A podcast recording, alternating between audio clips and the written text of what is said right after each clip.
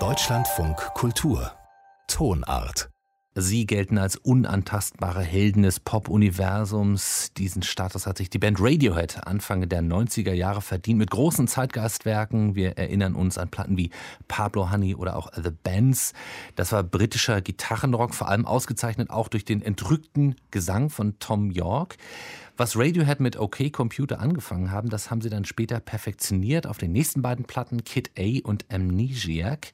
Alles Klassiker dieser Band. Radiohead verwandelten sich von der einstigen Indie-Rock-Band zu Pop-Avantgardisten, immer noch mit der lamoyanten Stimme von Tom York. Und neben den Gitarren kamen immer mehr auch synthetische Sounds ins Spiel.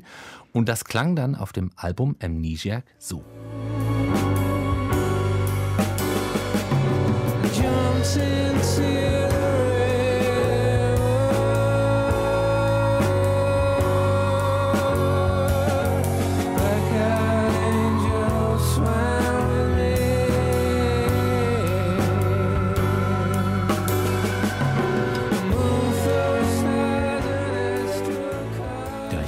muss kein Radiohead sein für eine Gänsehaut bei diesem grandiosen Song Pyramid Song aus dem Album Amnesiac. 2001 ist das erschienen, ein Jahr nach dem Album Kid A. Und um den 20. bzw. 21. Geburtstag dieser beiden Alben zu feiern, veröffentlichen Radiohead jetzt eine besondere Edition, beide Alben zusammen. Und das Ganze heißt dann Kid Amnesia. Dabei handelt es sich um ein Boxset, da sind die beiden Originalalben drin und noch eine extra Platte, die teilweise unveröffentlichte Songs aus den Originalaufnahmesessions verbindet oder enthält.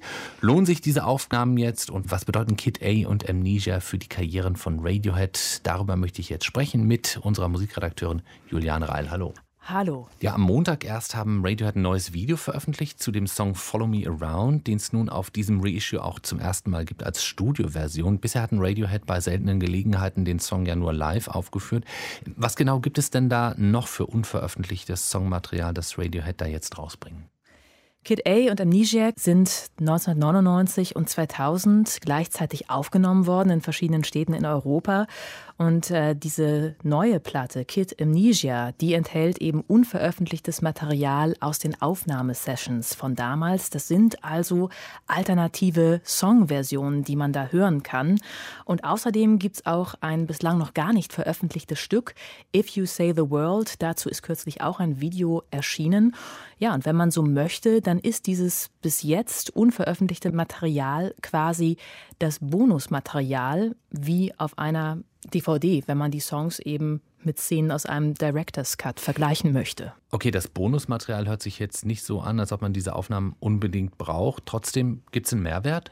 Ja, die Aufnahmen auf Kid Amnesia, die geben einen Einblick in den Arbeitsprozess der Band. Und aus dokumentarischer Sicht finde ich das sehr interessant, denn die Aufnahmen zeigen ganz einfach, wie Radiohead am Sounddesign von den einzelnen Songs geschraubt haben. Bei einem Stück, was ich jetzt einfach mal rausgreife, like Spinning Plates von Amnesiac, da hört man auf dieser Special Edition eine Version, in der Tom York einen Live-Part mit Klavier spielt. Der fehlt im Originalsong auf dem Originalalbum Amnesiac vollständig, dieser Part. Und da hört man auf einmal was Getragenes, Melodiöses, was auf dem Originalalbum ein verschwurbeltes, rein elektronisches, verfrickeltes Stück ist. Wir können ja mal beide nebeneinander stellen.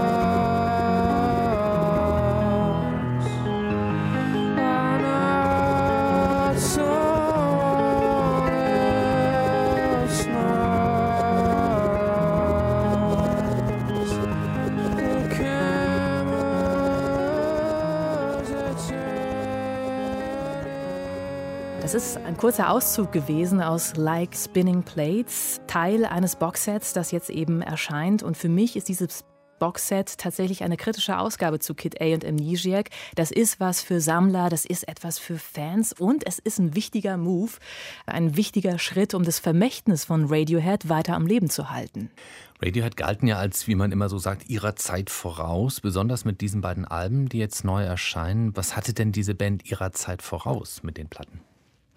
Naja, also das, was sie künstlerisch gemacht haben und was sie marketingtechnisch gemacht haben, da waren sie ihrer Zeit ziemlich voraus. Da markiert Kid A auch tatsächlich eine Zäsur. Künstlerisch ganz einfach deshalb, weil die Band sich seit ihrem Debüt bis zum OK-Computer im Prinzip jedes Mal gesteigert hat, was die Musik angeht. Das haben nicht mal die Beatles geschafft.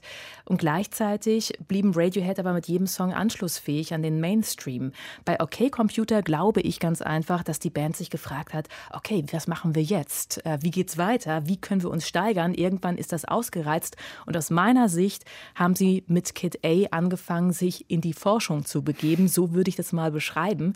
Äh, während OK Computer noch ziemlich eingängig war, ähm, ist Kid A ganz einfach experimenteller. Da gibt es keine klaren Songstrukturen, freie Metren, verschachtelte Rhythmen, alles andere nur null eingängig. Das ist eher Soundscaping, mehr neue Musik als tatsächlich Pop. Und das war auf eine Art natürlich eine konsequente Weiterentwicklung von Radiohead, aber nach außen hin markierte das einen Bruch mit den Konventionen des Genres. Das Genre heißt Rock und Radiohead haben mit diesem Sound wirklich ja, das Genre in ein neues Jahrhundert überführt. Und es war ja tatsächlich auch eine besondere Zeit. Wir erinnern uns, 2001, als Amnesiac erschien, da brach ein neues Jahrtausend an. Außerdem gab es ja auch die Terroranschläge vom äh, 11. September. Mhm. Ja, und ich denke, dass der Erfolg von Radiohead auch mit diesen Umbrüchen der damaligen Zeit zusammenhängt. Äh, 9-11, da spielten Radiohead übrigens hier in Berlin in der Parkbühne Wuhlheide. Und ja, mit dieser Mischung aus Wut, aus Angst und Trauer hat die Musik von Radiohead vieles ausgedrückt, was andere gefühlt haben. Und Radiohead waren, wenn man so will, mit ihrer Musik zur richtigen Zeit an einem falschen Moment der Menschheitsgeschichte. Radiohead waren ja auch eine der ersten Bands, die ihre Musik auf ihrer Website damals zum legalen Download angeboten haben, gegen eine Spende, die, glaube ich, man auch selbst festlegen konnte. Mhm. 2007 war das, ja. also selbst lange nach Kid A und Amnesiac, da sind sie ihrer Zeit quasi immer noch vorausgeblieben. Kann man sagen, auch in geschäftlicher Hinsicht, was das Business betrifft? Ja, eben weil sie vieles vorausgenommen haben, was man später dann als Bandcamp kannte. Also wenn du gerade von den Spenden sprichst, mhm. dass jeder sich da einen legalen Download ziehen kann. Ähm, aber das fing eben mit Kid A und Amnesiac schon an. Da waren sie zwar noch im, im Plattenvertrag, aber haben gesagt, nö, keine Interviews, keine Singles, keine Promo, keine Videos. Radiohead haben sich verweigert ähm, und sie haben, glaube ich, ein unglaubliches Gespür dafür gehabt, dass der Musikmarkt sich in den nächsten Jahren drastisch verändern würde, dass man nicht mehr mit Platten, sondern mit Konzerten Geld machen würde. Damals beginnen sie aus meiner Sicht ähm, an ihrer Legacy zu arbeiten, also in ihrem Vermächtnis, indem sie sich entziehen, indem sie mysteriös erscheinen oder sich so inszenieren. Sie nehmen Geldeinbußen in Kauf, aber auf lange Sicht haben sie recht behalten. Denn man muss jetzt mal schauen, die haben unglaublicherweise immer noch das gleiche Standing, das sie auch 2000 hatten. Wenn eine Platte erscheint, ist das immer noch ein Ereignis und ich muss kein Radiohead-Fan sein, um auf ein Konzert von dieser Band zu wollen. Und damit sind sie die Unberührbaren, die dieses Image eben auch mit so einem Reissue jetzt weiter pflegen. Ein anderer Anlass, warum man sich mit diesen Reissues beschäftigt, ist ja das Alter. Du hast es erwähnt, also vor 21 Jahren sind diese beiden Platten erschienen, Kid A, Amnesiac, auch wenn Radiohead als Band eine Ausnahmeerscheinung immer noch sind. Wie gut ist denn diese Musik gealtert? Ja, man muss das nicht überhöhen, aber man kann sagen, sie ist gut gealtert, weil Radiohead ganz einfach nicht mit diesen Aufnahmen auf neueste Technik gesetzt haben, sondern sie haben immer die Technik gewählt, die älter war, die aber einfach klanglich interessant war. Ganz viel hat da keine Referenz, was in diesen Songs aufploppt. Das ist teilweise zu sperrig, um zum Klischee überhaupt verkommen zu können. Dazu kommt dieser hohe Grad der Eigenständigkeit. Sowas nutzt sich nicht so schnell ab. Also eine dringende Kaufempfehlung offenbar von Juliane Reil. Wir haben über Radiohead gesprochen, die eine Special Edition mit dem Titel Kid Amnesia gerade neu rausbringen. Und äh, wie gehört, sie enthält diese beiden Alben Kid A und Amnesia und eine weitere Platte mit unveröffentlichten Aufnahmesessions. Danke Juliane für diese Beobachtungen. Gern.